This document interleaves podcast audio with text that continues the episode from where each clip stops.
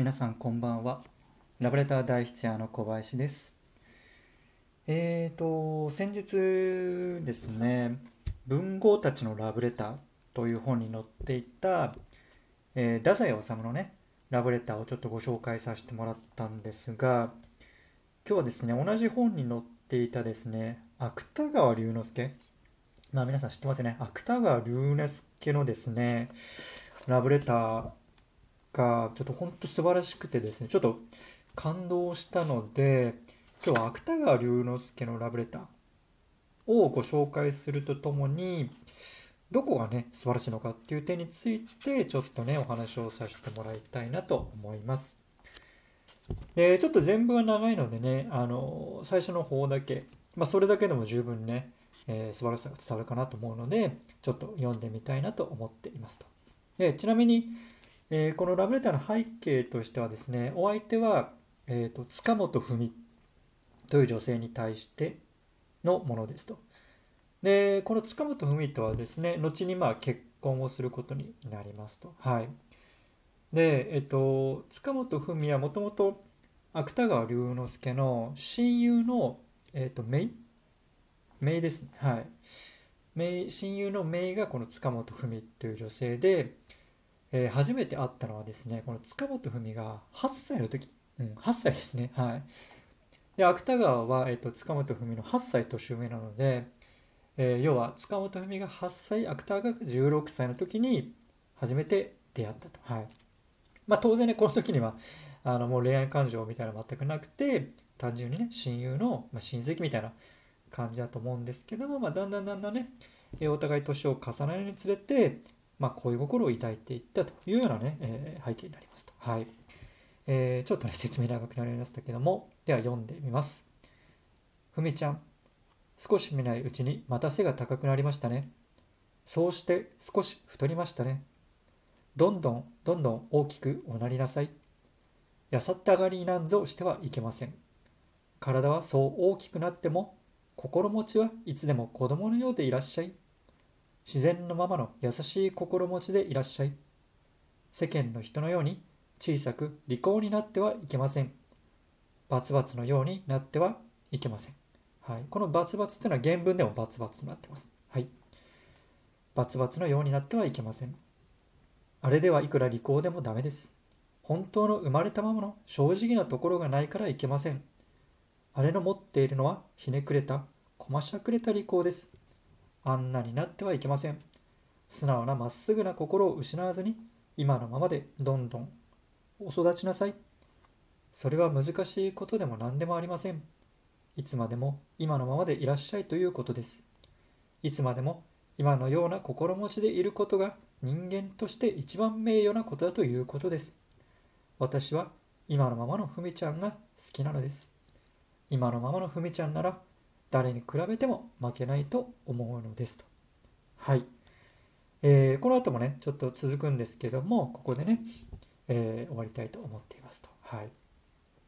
で、今のね、えー、文章を聞いた皆さんの中には、えー、抱いているね、こう、ザ・文豪という芥川のイメージと、随分こう、乖離があるなっていうふうにね、思われた方多いんじゃないかなと思います。うん、まあ、文豪という感じじゃなくて、本当になんかこう、可愛らしいね、感じの文面ですよね。うん、でもしかしたら、あの冒頭ね、私がこのラブレター本当に素晴らしいって言ったので、どの辺が素晴らしいんだろうっていうふうに思われた方も、もしかしたらいらっしゃるんじゃないかなと思うんですが、僕はね、これ、えー、大げさな表現ではなくて、本当にこれ、究極のラブレターだなっていうふうに読んだ時に思いました。うん、でどの点が素晴らしいかというとえっ、ー、とねラブレターってあの一般的にはねこう愛してるだとか好きだということで愛をね伝える文章がラブレターだというふうに思われてると思うんですけどもそうではないんですよね。うんえー、僕が考えるラブレターっていうのは愛を伝える文章ではなくて愛のある文章、うん、愛のある文章、まあ、この愛を伝える文章と愛のある文章っていうのはね、えー、文字としては似てるんですけどももう全然別物だと思っていて、まあ、愛を伝える文章っていうのはもう相手の受け取り方とかね関係なくとにかく好きだとか愛してるだとか付き合ってくるみたいにもう一方的にね自分の感情をこう吐露するようなものだと思うんですけども、えー、それに対して愛のある文章っていうのは、えー、自分の感情をねこう一方的に吐き出したり押し付けたりするのではなくて、えー、ラブレターの受け手、まあ、今回の例であればこの塚本文の、うん、受け取り方をこうちゃんとね考えた上で言葉や、えー、表現を選ぶ、まあ、そういう文章が愛のある文章優しさのある文章だというふうに僕は思っていますと。はい、でその前提で考えた時にあの先ほどねお話したように、まあ、塚本文っていうのは、まあえー、芥川よりもね、えーまあ、8歳下で初めて出会ったのは芥川が16歳塚本文が8歳ということで、まあ、多分塚本文の立場からしたらうん、なんだな、ちょっとこう、お兄ちゃん的な感じもやっぱあると思うんですよね。うん。で、そういう、うん、お兄ちゃん的な存在からね、いきなりじゃあ、いや、お前のことがもう愛してるんだとかね、お前と、えー、生涯をね、えー、共にしたいんだとか、いうふうに、バンって言われちゃうと、まあ、ある程度関係性が深くなった段階ではもちろんそれでも問題ないと思うんですけども、うん、なんか最初の段階でそういう強い表現をされてしまうと、ちょっと、びっくりしてしまったりすると思うんですよ。うん、ちょっと言葉として表現として強すぎると。で、まあ、きっとね芥川は、うん、そういうことも僕は考慮してたと思うんですけどもそういうふう塚本文の受け取り方みたいなところをちゃんとね考えてあえてこういうね、うん、優しい可愛らしいそれこそねこう妹に語りかけるような、うん、表現言葉を使っていると思うんですよね。うん、もちろんね、芥川ぐらいの文才であればね、えー、いわゆるこう本当文学的なね、すごいこう、きらびやかな、えー、ものをね、書くことも当然できるんですけども、それはね、えー、受け手からしたら別にね、あの、なんだろうな、え文学的かとか文章として豪華絢爛かっていうのは別に重要なことじゃなくて、やっぱりこう、なんだろうな、うん、塚本文の立場からしたらね、お兄ちゃん的な、うん、芥川のなんだなこう雰囲気が伝わるような文章の方が絶対嬉しいと思うので芥川はねこういう文章に、えー、してるんだなと思っていますと、うん、いうことでね繰り返しになるんですけども僕が思うラブレターっていうのは愛を伝える文章ではなくて受け手のことを考えた愛のある文章、うん、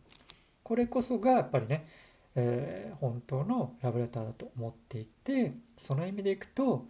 えー、今回ね、えー、ご紹介したこの芥川のラブレターっていうのはねまさに、えー、愛に満ちた優しさのあるねラブレターだと思っていますと、うん、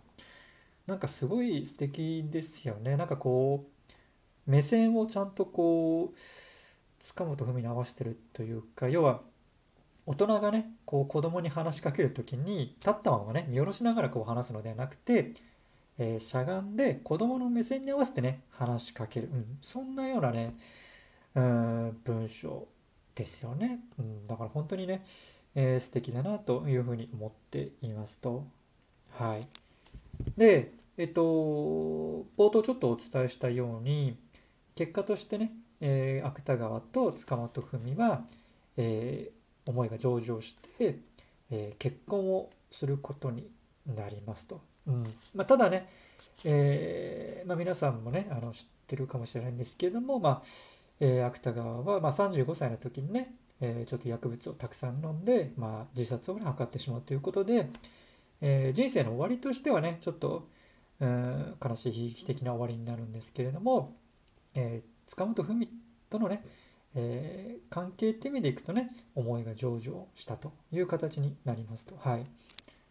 あとはですね、えーと、ちょっと話が外れるんですけれども、えー、まあ、芥川龍之介がね、まあ、自殺をして亡くなった後、えー、奥さんである塚本文は芥川龍之介のね、えー、安らかな顔を見てね、えー、お父さんよかったねっていうふうにつぶやいたそうですと。うん、なんかね、うん、この言葉からもね、やっぱり、なんだろうな、あ塚本文もね、えーしっかりと芥川龍之介のことをね、えー愛していた思っていたっていうことがね伝わってきますよね。はい。ということでね、えー今日は芥川龍之介のラブレターを紹介するとともに、えラブレターとはねどういうものかっていうことについてねお話をさせてもらいました。はい。えーではね、最後まで聞いてもらってありがとうございます。また次回お会いしましょう。さよなら。